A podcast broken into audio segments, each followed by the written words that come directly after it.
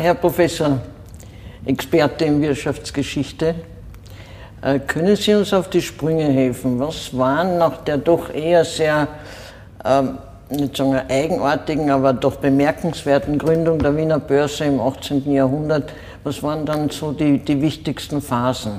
Ja, die Gründung der Börse geht ja zurück auf die Probleme der, des österreichischen Staatshaushalts, die Finanzierung der Kriege im 18. Jahrhundert und immer wieder immer der Notwendigkeit, äh, neue große Geldmittel aufzutreiben.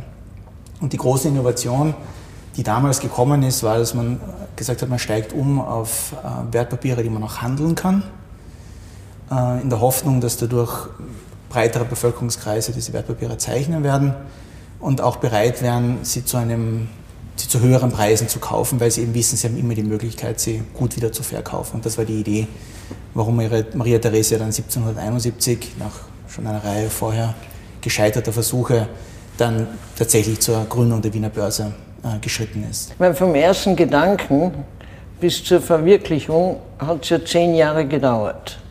Äh, ist das für österreichische Verhältnisse viel oder wenig gewesen? Ich glaube, es passt ganz gut in diese Experimentierphase, wo man sich überlegt hat, welche Form von äh, Institutionen man wählen möchte, die auf der einen Seite attraktiv sind für, für die Anleger und auf der anderen Seite auch dem Ziel des Staates dienen und äh, auch die Stabilität äh, bringen, die der Staat gerne hätte. War das von 1771 bis äh, zur ersten Aktie der Österreichischen Nationalbank 1815, war das die Phase der, der Zwangsbörse? Und fangen Sie mit dem Begriff heute was an? Der Zwangsbörse. Ich komme gerne auf die Frage zurück, will aber Ihre ursprüngliche Frage noch äh, ergänzen sozusagen oder ergänzend beantworten.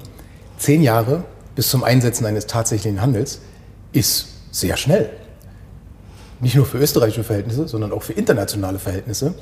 Denn die Preußen, denen man nun eigentlich noch größere Geschwindigkeit nachsagt, ja, haben ihre Börse 1685 in Berlin gegründet und die ersten 40 Jahre kam kein wirklicher Handel zustande. Ja. Also das ist gar nicht so ungewöhnlich, dass man diese Börsen gründete. Es war der Zug der Zeit ja, und sie äh, teilweise auch jahrzehntelang dahin darbten sozusagen. Ja. Der Begriff der Zwangsbörse, das ist ähm, etwas, was ja geradezu definitorisch für das gesamte staatliche, halbstaatliche Börsenwesen wurde. Denn worum ging es im Kern? Naja, diesen üblen Bordsteinhandel unter Kontrolle zu bringen, nämlich die Geschäftsabschlüsse auf eine regulierte Plattform zu zwingen. Das, was man vielleicht heute äh, nach den Dekaden der Deregulierung äh, immer wieder vergisst. Die Börse ist im Kern sozusagen äh, ja, eine Regulierungseinheit. Man wollte schlicht den schwunghaften, unkontrollierten und natürlich mit dann sämtlichen Negativeffekten begleiteten Handel unter Kontrolle zu kriegen. Und deswegen hat der Staat gesagt, das holen wir ganz eng an unsere Brust. Und aus dem Unkontrollierten äh, kommt dann auch der Begriff Winkelbörse? Das wie der Herr schon gesagt hat, die, der, das Ziel ist ja, den Handel zu konzentrieren, auch um Liquidität zu erhöhen auf der einen Seite, um andererseits Transparenz herzustellen, damit auch die Leute, die zum Beispiel Staatsanleihen besitzen, nicht unbedingt in Wien hier vor Ort sein müssen, sondern in, in, in, Lemberg, in Budapest, in Prag sitzen, in der Zeitung nachschauen können und sich sicher sein können, dass der, Akt, dass der Kurs, der Wertpapierkurs, den sie in der Zeitung sehen, dass der auf eine ordentliche Weise zustande gekommen ist. Und diese ordentliche Weise wurde durch die Sensale dann an der Wiener Börse ähm, hergestellt. Sagen Sie, gibt es in der Geschichtsforschung irgendeine Begründung oder Erklärung, warum Ludwig van Beethoven äh, damals eingestiegen ist und eine Aktie gekauft hat? Weiß man das? Ähm, warum hat Beethoven damals Aktien gekauft? Beethoven ähm, stand wahrscheinlich vor dem gleichen Problem wie viele Anleger damals dass es einfach auch kein so großes Spektrum an Anlagemöglichkeiten gab. Nicht? Was konnte man Anfang des 19. Jahrhunderts machen? Man konnte Immobilien kaufen, man konnte ähm, Formen von Renten erwerben. Es gab die Staatsanleihen, aber das, was wir heute verwenden würden, Sparguthaben, Lebensversicherungen, also diese ganzen Produkte gab es damals in der Form noch nicht. Und für ihn war der Kauf dieser, Anleihe, dieser Aktien wahrscheinlich eine ganz gute Art, wie er mit seinem laufend hohen Einkommen Vorsorge treffen wollten für Alter, in seinem Fall dann wohl auch Krankheit. Und dann gab es ja eine, eine etwas ruhigere Phase bis äh, nach dem Ausgleich mit, äh, mit Ungarn und dann ging es erst richtig los. 1867 bis 75 oder bis 73. Sie haben mir gesagt, eine solche Euphorie, äh, wie es damals noch der, in dieser Gründerzeit äh, gegeben hat, das war eigentlich bisher einmalig, oder? Es ist sicher eine ganz bemerkenswerte äh, Periode. Und das Spannende ist, dass sie ausgelöst wird eigentlich durch eine Niederlage gegenüber den schon erwähnten Preußen äh, 1866, die dann aber fast den paradoxen Effekt gehabt hat, quasi diese ganze Last von Österreich wegzunehmen, die Notwendigkeit der in, in, im Deutschen Bund äh, stark und aktiv zu sein, in Italien äh, gegenzuhalten gegen das neu entstandene Königreich Italien. Und nachdem diese außenpolitischen Belastungen weg waren, war quasi die Zeit da für, für Wirtschaft und für, sozusagen für Investitionen und für Gründung neuer Unternehmen. Zumal der wirkliche Aufschluss natürlich äh, einsetzte nach dem Ausgleich den Bismarck ja wenige Jahre nach Königgrätz bereits herbeiführte, sozusagen. Ja. Und die äh, dann einsetzenden französischen Reparationen ja, natürlich äh, das neu gegründete Norddeutsche Reich sozusagen befeuerten und dann im Zusammenspiel sozusagen der Kontinentalbörsen. Es war ja ein allgemeiner Ablauf, nicht nur in Wien, sondern natürlich auch äh, in Berlin. Und diese ja, deutsche Dualität setzte sich sozusagen auch äh, im, im Börsewesen und äh, im, im jeweiligen Aufschwung äh, fort. Aber gab es dann später, oder können Sie sich vorstellen, dass sich das wiederholt, gab es dann später eine solche hysterische Phase wie, wie vor 73 hier? Gab es das noch einmal? Natürlich kennt das Börsewesen äh, vielfache Phasen der Überspekulation. Äh, denken Sie an äh, die amerikanischen Märkte beziehungsweise die weltweite, den weltweiten Börsenkrach 1929. Ja. Ähm, denken Sie natürlich auch an das Platzen der Dotcom-Bubble ja, äh, um das Jahr 2000. 2008? Sie, bitte sehr? 2008? Ja, die, äh, die äh, äh, zunächst äh, Verbraucherkreditkrise, die dann zur Staatsschuldenkrise äh, wurde und die dann natürlich auch Auswirkungen auf die Aktienmärkte hatten. Und ja, aktuell äh, müssen Sie sich nur in den Bereich der sogenannten äh, Kryptowährungen, ich würde sie ja immer eher Pseudowährungen äh, schauen. Ich glaube, das verbindende Element der Überspekulation, was ist nicht also nur das Massenphänomen ist, ist auch heute nicht ausgeschlossen, wie es äh, in den, in den, äh, im 19. Jahrhundert war. In dem Ausmaß. Ist auch heute noch zu erwarten unter bestimmten Bedingungen. Habe ich Sie richtig verstanden?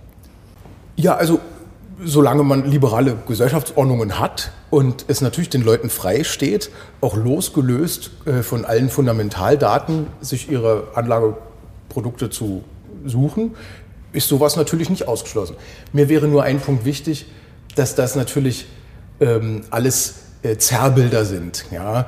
Ähm, wenn man über das Börsewesen redet, dann ist es ja auf der einen Seite entweder übermäßiger, schneller Vermögens, meist amoralischer Vermögensgewinn, also das Wolf of Wall Street Bild sozusagen. Und auf der anderen Seite sofortiger, schneller Vermögensverlust bis hin zum Bankrott. Ja. Es sind so die beiden Extrempunkte, die die öffentliche Wahrnehmung bestimmen. Beides sind natürlich Zerrbilder, die mit der Realität wenig zu tun äh, haben. Äh, das Börsenwesen im Kern, äh, wenn man sich um Investitionen anstatt Spekulation kümmert, ist etwas ganz anderes. Es ist nämlich die Reflexion von langjährigen substanziellen Wirtschaftswachstum ja, und natürlich Aktienkurse, die das immer zwangsläufig äh, äh reflektieren. Ja. Wenn wir noch kurz zurückgehen zur, zur Entwicklung der der österreichischen Börse, also jetzt abgesehen davon, dass sie ausgesetzt wurde während des, während des Ersten Weltkriegs und dann der Crash von, äh, von 29, wie Sie gesagt haben, äh, gibt es, glaube ich, in Österreich schon eine Sonderentwicklung, nämlich dass nach dem Zweiten Weltkrieg, äh, wurde auch im, im, Zweiten Weltkrieg ausgesetzt, aber nach dem Zweiten Weltkrieg faktisch bis, von, bis 1985 äh, die Wiener Börse ja in einem Dornröschenschlaf war. Würden Sie dem zustimmen? Ich glaube 1873, ähm, das möchte ich auch in Ergänzung zu vorher noch ähm, äh, schon noch dazu sagen, es war ja nicht nur eine Spekulationsphase und das, was Sie auch gemeint haben. Es war ja eine Phase, in der extrem viel äh, auch in, in, der extrem viel investiert wurde, extrem viel errichtet wurde. Und gerade wenn wir hier sitzen im, im Ringturm und wir schauen hier hinunter und sehen, diese ganzen Stadtviertel, die innerhalb weniger Jahre äh, hochgezogen worden sind, teils spekulativ und Teils hat sich dann vielleicht herausgestellt, dass die Erwartungen der Investoren nicht voll gerechtfertigt waren. Aber das sind Werte und Bestände, die heute immer noch da sind. Das gleiche gilt auch zum Beispiel für den Eisenbahnbau. Die österreichischen Eisenbahnen sind innerhalb von wenigen Jahren, hat sich die Streckenlänge vervielfacht. Und das waren Dinge, die nach 1873 immer noch da waren und auch die weitere Entwicklung der Monarchie in den Folgejahren ähm, gestützt haben. Wozu 1873 aber geführt hat, war eine, eine, eine gewisse Abkehr von Dividendenpapieren in der, in der, in der österreichischen Bevölkerung oder in der investierenden österreichischen Bevölkerung und eine Hinwendung stärker zu festverzinslichen Wertpapieren. Und die Wiener Börse ist danach sehr, sehr groß geblieben. Ja. Also ich habe jetzt mir die Zahlen angeschaut. Es gibt diese, diese Studie von Rajan Singales, wo die, diese Entwicklung von Börsen und Kapitalmärkten über die letzten Jahrhunderte und die, äh, die Wiener Börse hatte 1914 eine Kapitalisierung von 80 Prozent des Bruttoinlandsprodukts des Österreichischen. Also das war eine sehr, sehr große Institution, auch im internationalen Vergleich. Ich glaube, London lag nur bei 100 Prozent, Berlin bei 40 Prozent. Also sozusagen Österreich, die Wiener Börse war ein ganz, ganz zentraler Spieler auf diesem, in der Finanzierung der österreichischen Wirtschaft. Aber es ist weniger über Aktien gelaufen als vielleicht davor, sondern stärker vermittelt über Banken und vermittelt über Anleihen. Aber wenn ich das äh, richtig äh, mich erinnere oder verstehe, ist nach dem, äh, nach dem Zweiten Weltkrieg in Österreich war der Einfluss der russischen Besatzung im Osten so stark und die wollten das nicht mehr. Und die wollten das nicht mehr hochkommen lassen. Hat natürlich auch zu tun mit der verstaatlichten Industrie, die, glaube ich, in Deutschland nicht in dem Ausmaß gegeben war, äh, oder in Westdeutschland. Und erst als die verstaatlichte Industrie dann nicht mehr, nicht mehr so überlebensfähig war, nämlich ab den Mitte der 80er Jahre, kam das, äh, wurde dann die, die, die Börse wieder etwas äh, bedeutender, nämlich auch im Bewusstsein äh, der Öffentlichkeit.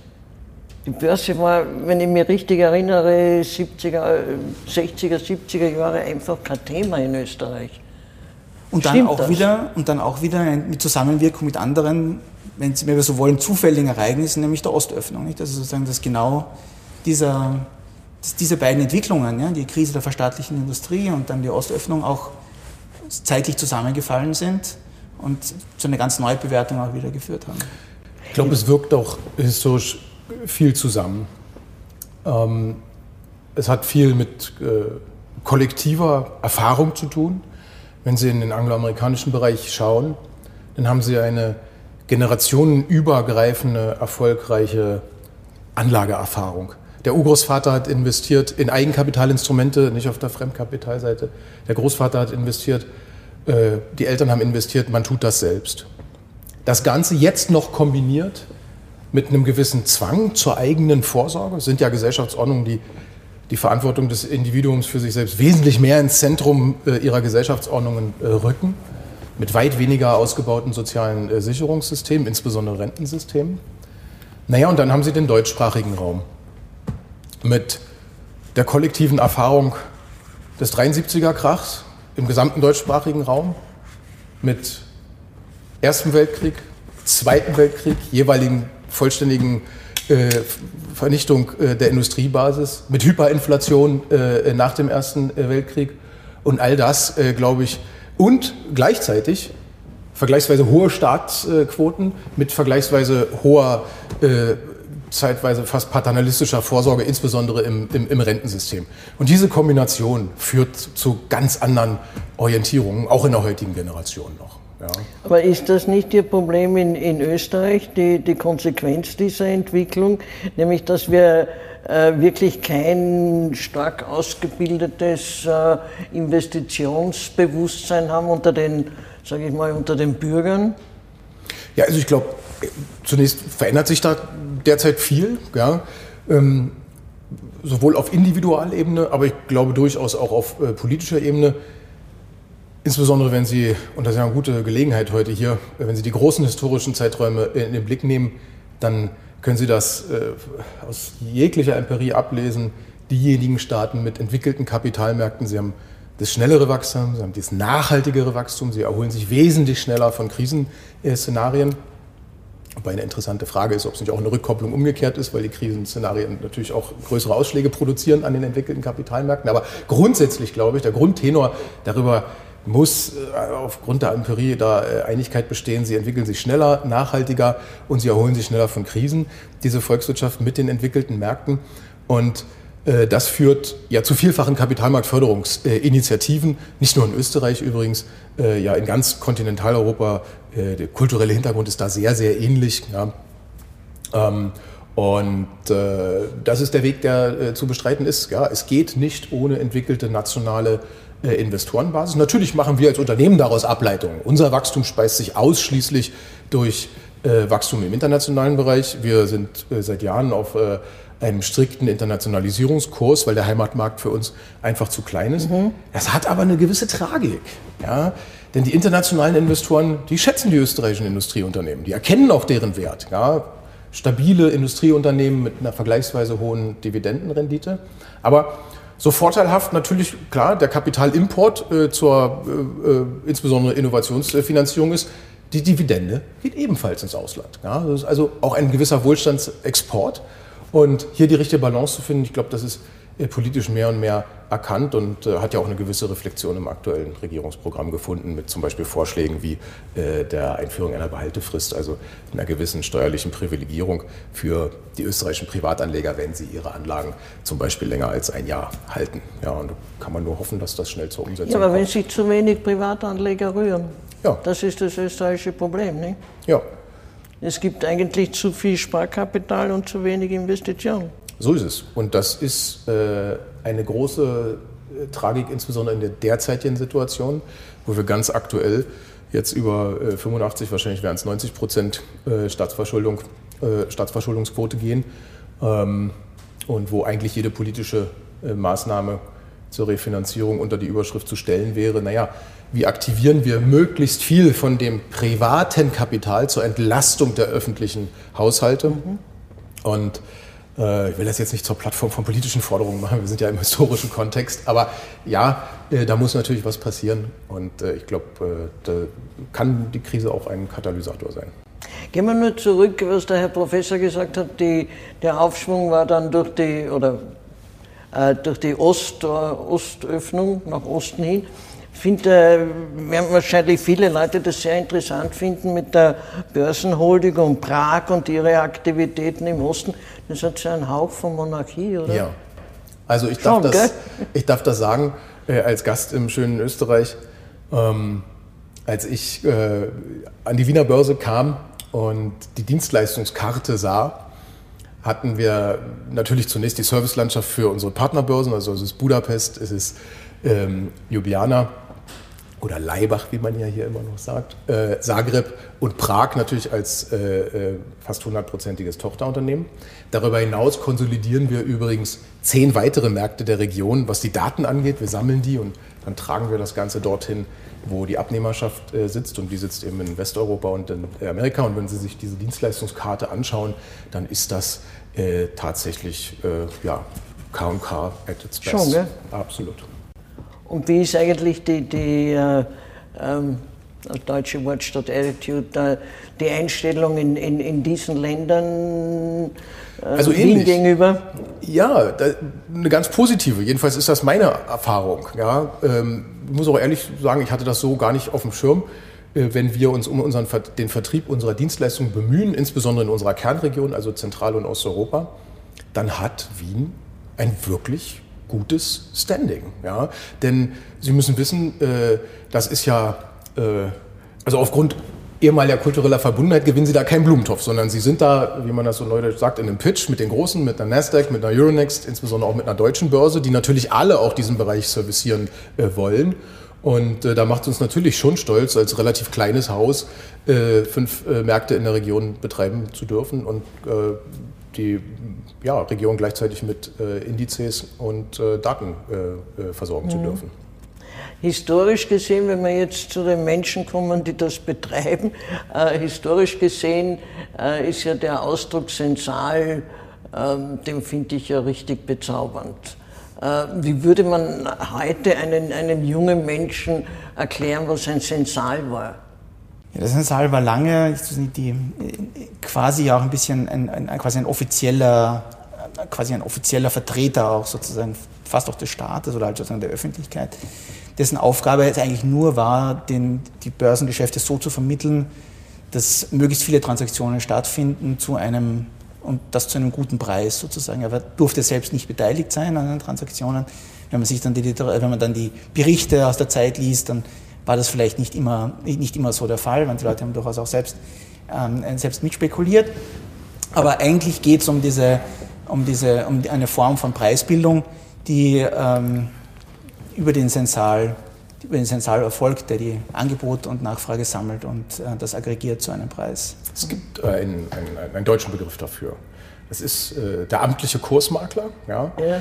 Ähm, der in der beschriebenen Art und Weise tatsächlich mit Stift und Papier in einer großen Kladde Kauf- und Verkaufsaufträge sammelt mhm. und dann meistens in einem Auktionsverfahren einen Gleichgewichtspreis findet sozusagen, sich ursprünglich der Geschäfte auch enthalten musste. Dann hat man erkannt, Selbsteintritt zum Spitzenausgleich und zur Liquiditätsspende dann, wenn der Partner nicht da ist, ist vielleicht auch sinnvoll und dann hat man ja dann auch Stück für Stück äh, sozusagen äh, geöffnet. Ja. Aber es ist eben der preisverstellende Börsenmakler, ja, der mhm. übrigens auch äh, lokal separiert dieser Insel stand. Man musste zu ihm hin, zum mhm. betreuenden Kursmakler der äh, Wienerberger, zum äh, Sensal für die, für die POR. Ja. Mhm. Das, was also Sie historisch alle so kennen, die wild umherrennenden äh, vermeintlichen Börsenmakler auf den Börsenparketten, das sind gar nicht die Sensale, das sind, äh, die, die da rumrennen, sind gar nicht die entscheidenden, sondern es sind schlicht, ja, kann man fast despektierlich sagen, bessere Boten, die nämlich die Aufträge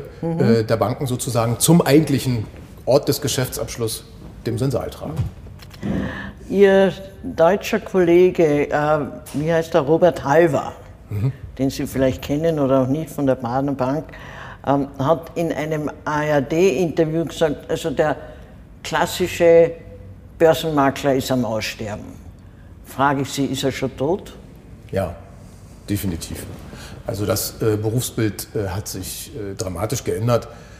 Ähm, ich habe die letzten Züge ja selbst noch mitbekommen, als ich 1999 äh, aufs äh, Berliner Börsenparkett äh, ging. Als junger Börsenmakler waren sicherlich andere Fähigkeiten gefragt als heute. Es gab auch damals diesen klassischen Zurufhandel nur noch sehr eingeschränkt. Es war damals auch bereits alles hochgradig elektronisch unterstützt. Also es gab gar keinen Zurufhandel im eigentlichen Sinne mehr heute.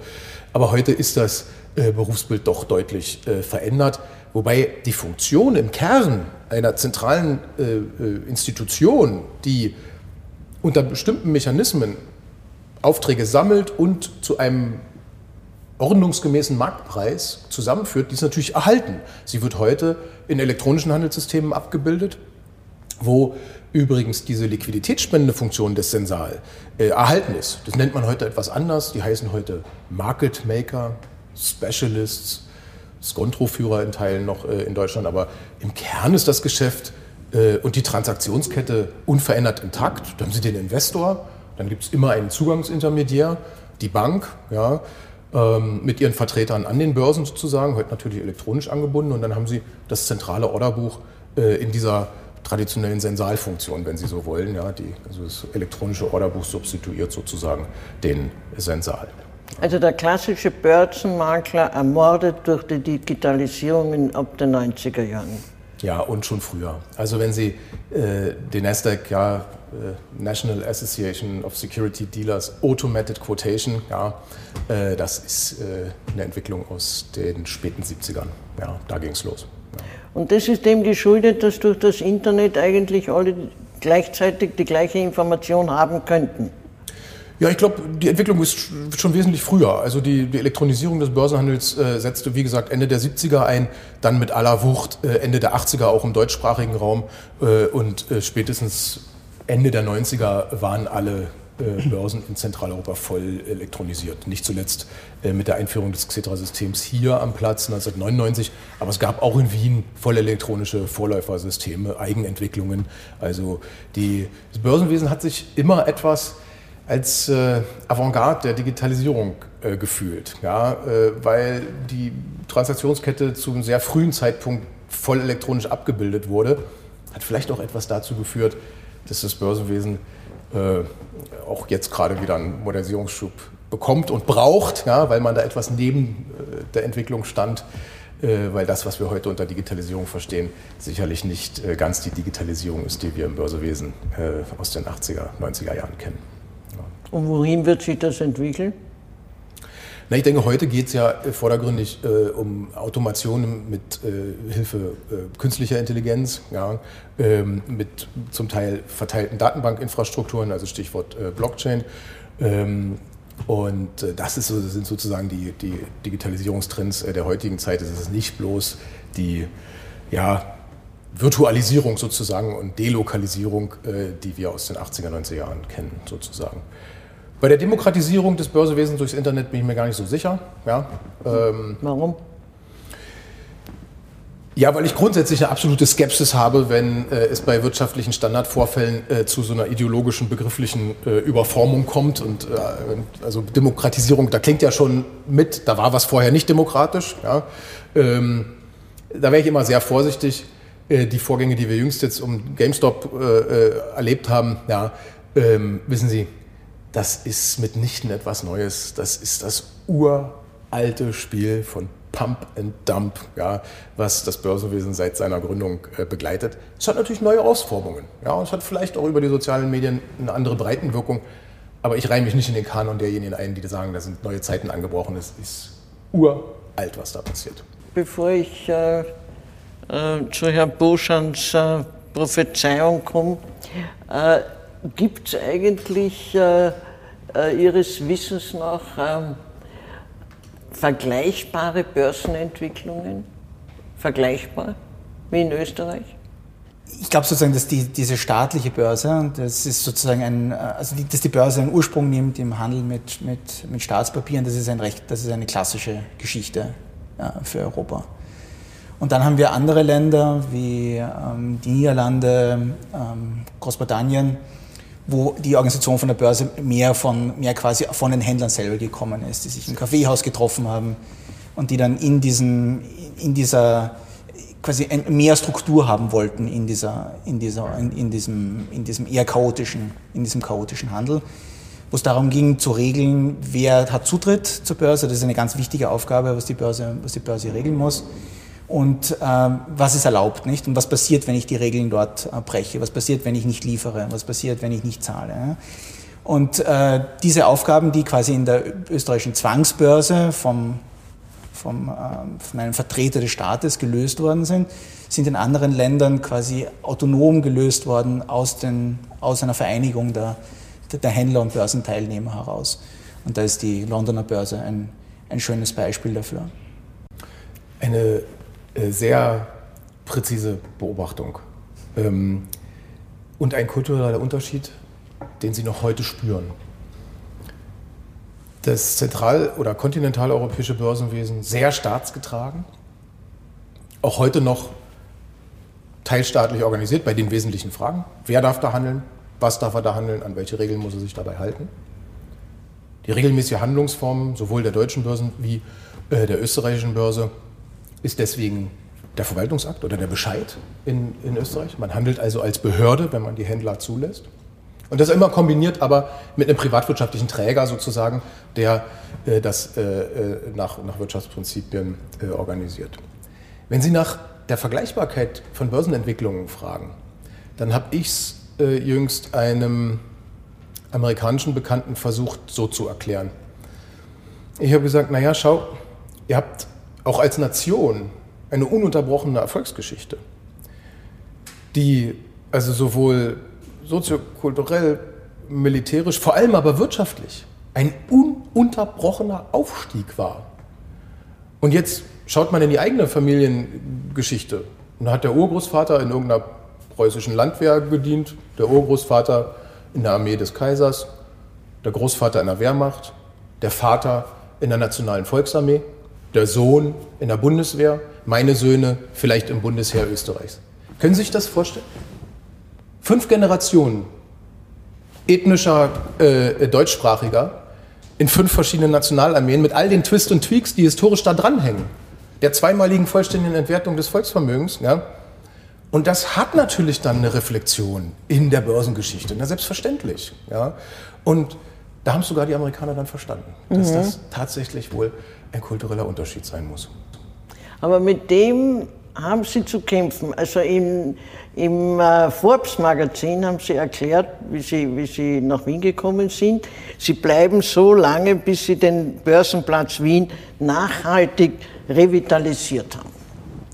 Und wenn wir jetzt in der Analyse sagen, es gibt in Österreich äh, historische Gründe, äh, zu wenig äh, private Investoren, es gibt zu wenig börsennotierte Unternehmen, äh, es gibt zu wenig auch Aktienkäufer, private Aktienkäufer, es gibt eine mangelnde Liquidität, der ganze Kapitalmarkt ist unterentwickelt und von der Politik haben sie zu wenig Unterstützung.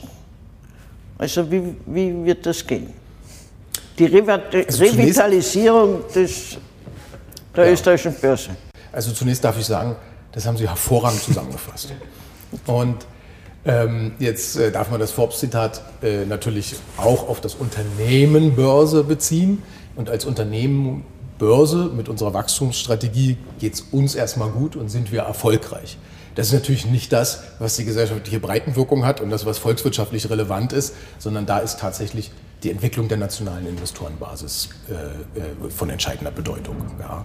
Und wir haben unsere Maßnahmenpakete dafür äh, formuliert. Wir unterbreiten diese Vorschläge natürlich äh, fortwährend und hoffen auf Gehör.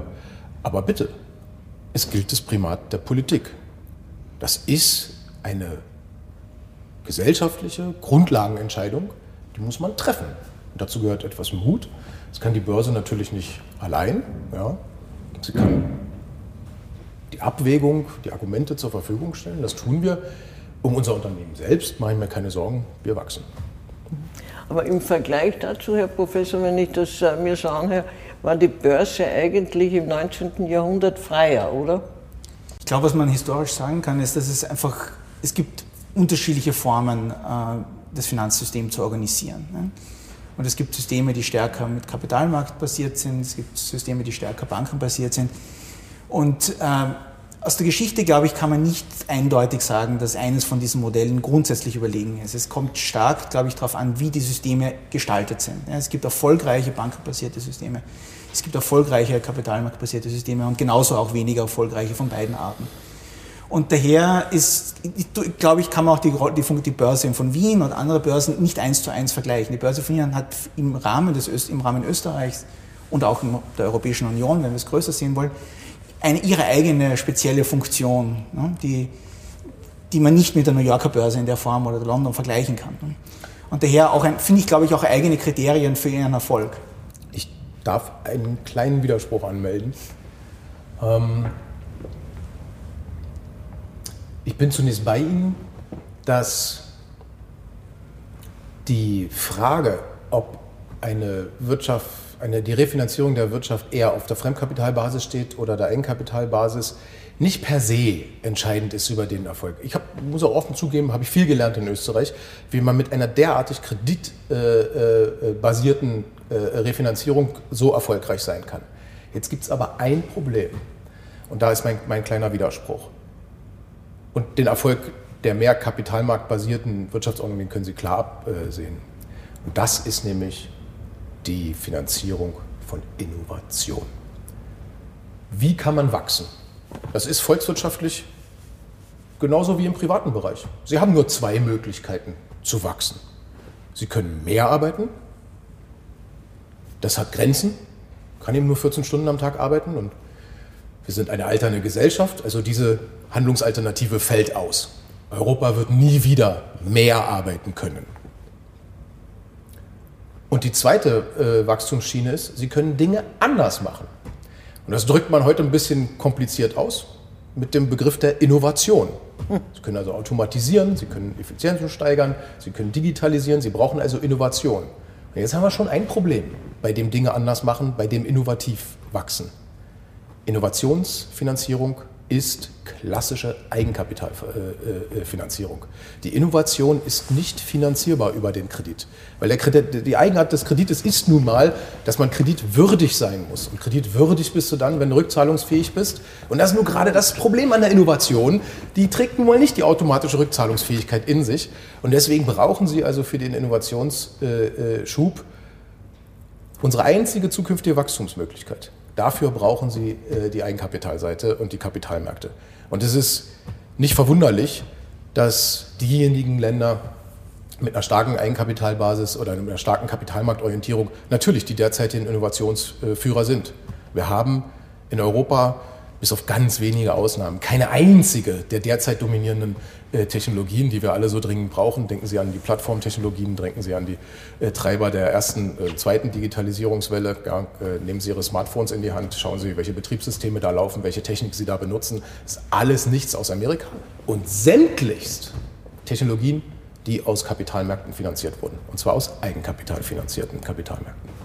Äh, das liegt in Österreich, ich weiß jetzt nicht wie in anderen Ländern, aber sicher daran, äh, dass wir risikoavers sind. Also wir schauen eher das Risiko äh, aus dieser, aus dieser historischen Belastung heraus. Ich meine, Sie haben das mit dem amerikanischen Beispiel sehr gut äh, veranschaulicht. Aber wir sind risikoavers. Das hört man immer wieder. Ich will zwei Dinge wenigstens nicht? ergänzen. Na, ich glaube, es gibt einen direkten Connex äh, zur Staatsquote und zur Eigenverantwortung des Individuums. Ja.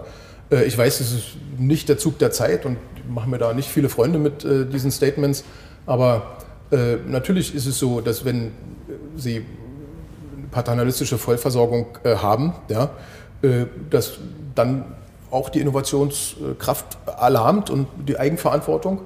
Und äh, sie sich also schlicht auf staatliche Versorgungssysteme verlassen können und nicht selbst äh, aktiv äh, werden äh, müssen, was ihre Altersversorgung angeht und ihr, ihr, ihr Vermögensaufbau. Also da gibt es sicherlich einen direkten äh, Connex. Äh, wenn Sie sich die Volkswirtschaft mit den hohen Marktkapitalisierungen anschauen, gemessen am Bruttoinlandsprodukt, dann werden Sie eine weit geringere Staatsquote dort finden. Ja, weil das einfach so sein muss. Ja, wenn der Staat nicht vorsorgt, müssen die Individuen immer selbst vorsorgen und das treibt natürlich dann da die Bewertung. Bei der äh, Risikoaversion wäre ich mir gar nicht so sicher. Wissen Sie, äh, ich bin eher schockiert gewesen, wie verbreitet Fremdwährungskredite zum Beispiel nicht nur hier, sondern auch insbesondere in den Nachbarländern waren. Ja? Also Hoch- und Höchstrisikopapiere, die, und äh, da sind wir dann vielleicht äh, bei der ökonomischen Bildung äh, der breiten Bevölkerung, ja, hoch- und höchst risikoreiche Papiere, denen äh, auch der Österreicher äh, überhaupt nicht abgeneigt ist. Ganz im Gegenteil. Ja. Also, ähm, oder gern auch jetzt die jüngsten Spekulationen in den Pseudowährungen, in den Kryptowährungen. Ja. Auch das findet äh, umfangreichen Widerhall. Ja. Ist, das nicht, äh, ist das nicht irgendwie sehr bedrückend, wenn man, wenn man sich das anschaut. Ich meine, früher wurde, wurde gehandelt in, in, in, in wirklichen Dingen und, und heute geht das alles über, über Krypto. Ähm, oder nicht alles, aber, aber offenbar zunehmend. Ähm, die Leute das wirklich verstehen, was da vor sich Nein. geht? Nein, also es fragt, äh, und das ist ja das schöne, vielleicht auch historisch verbindende Element aller Spekulationsblasen. Sie haben immer einen tatsächlichen realen Anknüpfungspunkt im Kern. Ja, also kommt eine neue Technologie und die ist faszinierend und vielversprechend. Und dann gibt es eine völlige Überinterpretation äh, dieser Technologie, die sich auch löst von allgemein akzeptierten und historisch bewiesenen Erfahrungen. Was ist der Wert einer Aktie? Naja, der heutige Wert eines Vermögens oder eines Unternehmens ist nichts weiter als die Reflexion seiner zukünftigen Erträge. Ja? Und wenn Sie einen heutigen klassischen Bitcoin-Investor fragen, dann kann er den Wert, äh, dann kann er die Frage, was dieses Produkt tut, welches Problem es löst, nicht beantworten. Also ja, ich kenne all die Antworten. Ja, Bank the Unbanked und äh, äh, schafft den Start up und wir brauchen die Trusted Institutions nicht und die Desintermediation und Store of Value und was da nicht alles kommt. Aber wenn Sie das natürlich ordentlich als Manager durchdeklinieren, dann hat dieses Ding tatsächlich keinen Use Case. Jedenfalls nicht im legalen Bereich. Er hat erhebliche Use Cases, aber es gehört vielleicht nicht ganz hierhin. Deswegen wird er auch so schnell nicht verschwinden, ja, äh, weil er durchaus Anwendungsfälle hat, äh, aber die sind meistens nicht äh, legal. Und das ist die große Tragik und insofern tatsächlich Ausdruck einer Spekulationsblase. Ja, es wird immer dann, wenn nicht mehr nach dem realwirtschaftlichen Use Case gefragt wird, dann haben sie es meistens mit Spekulation zu tun. Ich will das aber etwas einschränken übrigens und in Relation setzen. Der derzeitige weltweite Kryptohandel ist geradezu zwergenhaft gegenüber den Volumina, die am aktuellen äh, Geldmarkt, Aktienmarkt und erst recht Anleihenmarkt umgehen. Also das ist äh, mitnichten irgendwie systemrelevant. Das ist ganz, ganz klein, aber es ist ein sehr, sehr kleiner, extrem lauter Bereich. Er dominiert die Schlagzeilen. Ja. Ja, und offenbar extrem attraktiv für Leute, die es eigentlich gar nicht verstehen, oder? Ja, aber die Frage, wissen Sie, da bin ich anders gestrickt, die müssen wir uns als klassische Vertreter der, ähm, Investitions, der klassischen Investitionswelt schon sehr aktiv stellen. Warum äh, es da offensichtlich einen Kommunikationsbruch gibt und man diese jungen, offensichtlich interessierten und aktiven Anlegerschichten nur begrenzt äh, erreicht. Ja? Und das geht eben nur, indem man immer wieder betont, Leute, tut das, sammelt eure Erfahrungen. Ich habe auch nichts gegen Spekulation. Das ist als Grundrauschen der Märkte völlig okay. Ja? Die Leute sollen da ihre Erfahrungen äh, sammeln, aber sie sollen sich gleichzeitig nichts vormachen. Spekulation und als persönliche Lebensentscheidung kann ich jedem nur raten, sich dem Thema investieren, anstatt spekulieren zuzuwenden. Ja. Und sind Sie sicher, dass in äh, Österreich in der breiten Bevölkerungsschicht äh, der Unterschied verstanden wird? Ja, weil zwei äh, Basisvoraussetzungen sehr vorhanden sind. Das Ergebnis eines hervorragenden äh, Bildungssystems, was die Basisbildung super organisiert, das ist da. Also die Basisbildung, nicht die ökonomische Bildung, aber die Basisbildung äh, der Schulen ist hervorragend. Da muss jetzt einfach die ökonomische Bildung noch oben drauf. Und äh, die Wohlfahrt ist schlicht da. Die Geldmittel sind da. Jeder, jeder Bürger kann für 50 äh, bis 100 Euro einen Aktiensparplan äh, äh, im Monat aufmachen. Jeder. Ja, aber es tun, tun nicht viele, oder? Ja, das gilt es zu aktivieren durch politische Maßnahmen.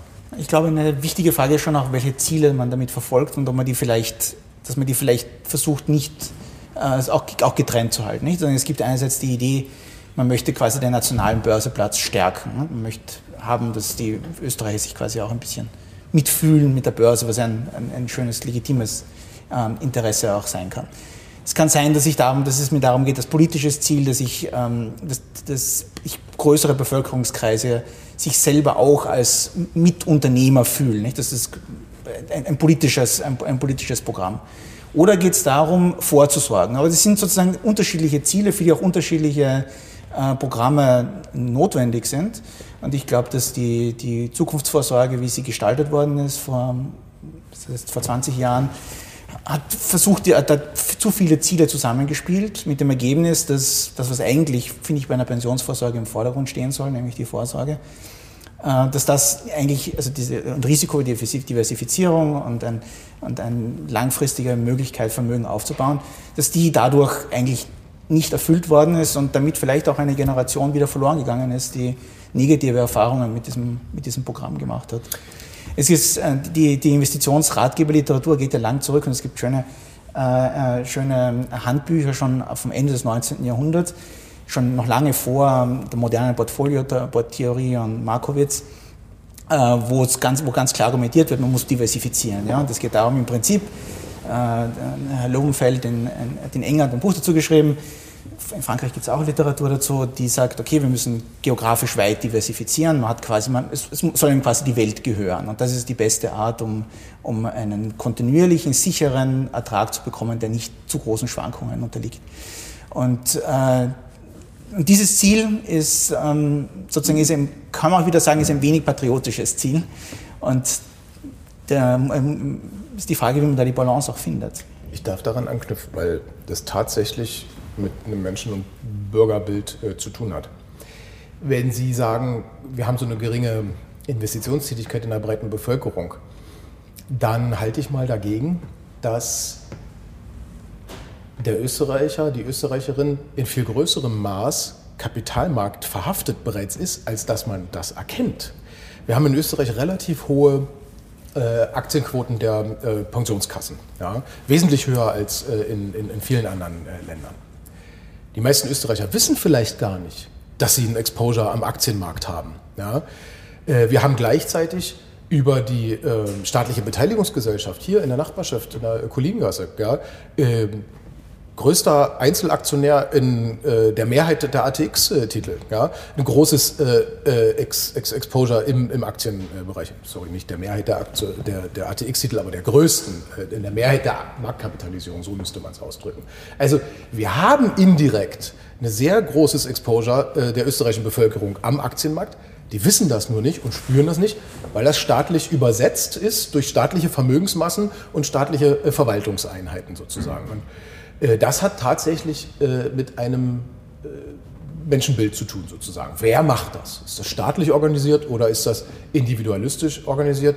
Ich hielt es da immer mit einem Individuum und da glaube ich schon, ja, braucht so ein äh, Kantschen Erweckungsakt für jeden Einzelnen da draußen. Ja? Diese Dinge selbst in die Hand zu nehmen. Und das ist ja das, was, wissen Sie, mich auch äh, so umtreibt, wenn ich äh, auf das Thema schaue. Wir haben so große Fortschritte gemacht äh, in diesen modernen Gesellschaften. Wir haben tatsächlich die Gleichheit in den Chancen. Wir haben äh, die Gleichheit in den Bildungschancen erlebt. Wir haben äh, wir jetzt uns dem Thema Gender Equality zugewinnen, Integration und so weiter und so fort. Nur in diesem einen Bereich, nämlich der persönlichen finanziellen Veranlagung, lässt der Bürger es zu, vollständig entmündigt dazustehen. Ja? Und deswegen äh, meine ich das durchaus ernst mit dem Kantschen Erweckungsakt. Da muss äh, sollen die Leute, müssen den Mut fassen, sich äh, äh ihrer selbst bewusst zu sein und äh, äh, dass das auch was mit einem selbst zu tun hat. Ja? Die Leute kriegen das hin, sich als Ko Konsument, die Konsumentenrolle haben die alle verstanden. Wir haben Schlangen vorm Apple Store, wenn das neue iPhone rauskommt. Mhm. Die Konsumentenrolle haben die alle gefressen. Aber die Transferleistung hinzubekommen, dass wenn ich in der Schlange stehe, dieses Produkt, wenn es denn mit mir schon als Konsument zu tun hatte, ich auch als Eigentümer auf der anderen Seite stehen könnte, ja, das haben andere Gesellschaften viel, viel mehr für sich äh, eingenommen. Ja. Ich schwöre Ihnen, die Hälfte der, die in New York am Apple Store anstehen, sind gleichzeitig Aktionäre okay. dieses Unternehmens, während es hier vielleicht einer von 100 ist. Wird da zu diesem zu diesem Portfolio sozusagen, zu diesem Spektrum an Aufgaben der Börse, erwarten Sie da in Zukunft, dass was Neues dazukommt? Das ist ein ständiger Auftrag, da nachzuschauen, weil die klassische Hauptertragsquelle und der Identitätskern, nämlich den Handel zu organisieren, das ist nun gerade die Ertragsquelle, die sie am wenigsten unter Kontrolle haben, weil wir sind nur der Plattformbetreiber, also vergleichbar eher mit denjenigen, die die Schienen legen für die Waggons, die drüber fahren, vergleichbar mit dem Stromnetzbetreiber. Wie viel Strom da wirklich durchfließt, also was die Abnehmer abnehmen, was die Kraftwerke produzieren, das haben wir wenig äh, unter Kontrolle. Genauso ist also bei uns beim Handel. Der Handel ist durch uns nicht beeinflussbar, sondern er hängt eben von vielen externen äh, Faktoren ab und deswegen sind alle Börsen bestrebt, sich von dieser sehr volatilen Ertragsquelle äh, unabhängig zu machen und natürlich in benachbarte Bereiche äh, auszudehnen, also das Datengeschäft, IT-Geschäft, Indexberechnung, ähm, Informationsbereitstellung aller Art. Das ist der Zug der Zeit.